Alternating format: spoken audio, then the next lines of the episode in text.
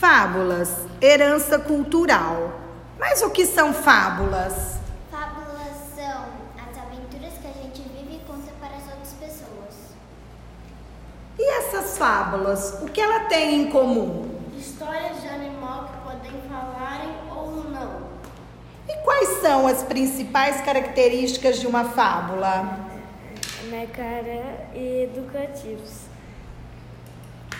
Final com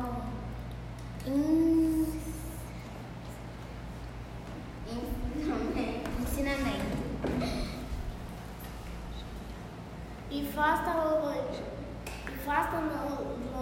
analogia com o cotidiano.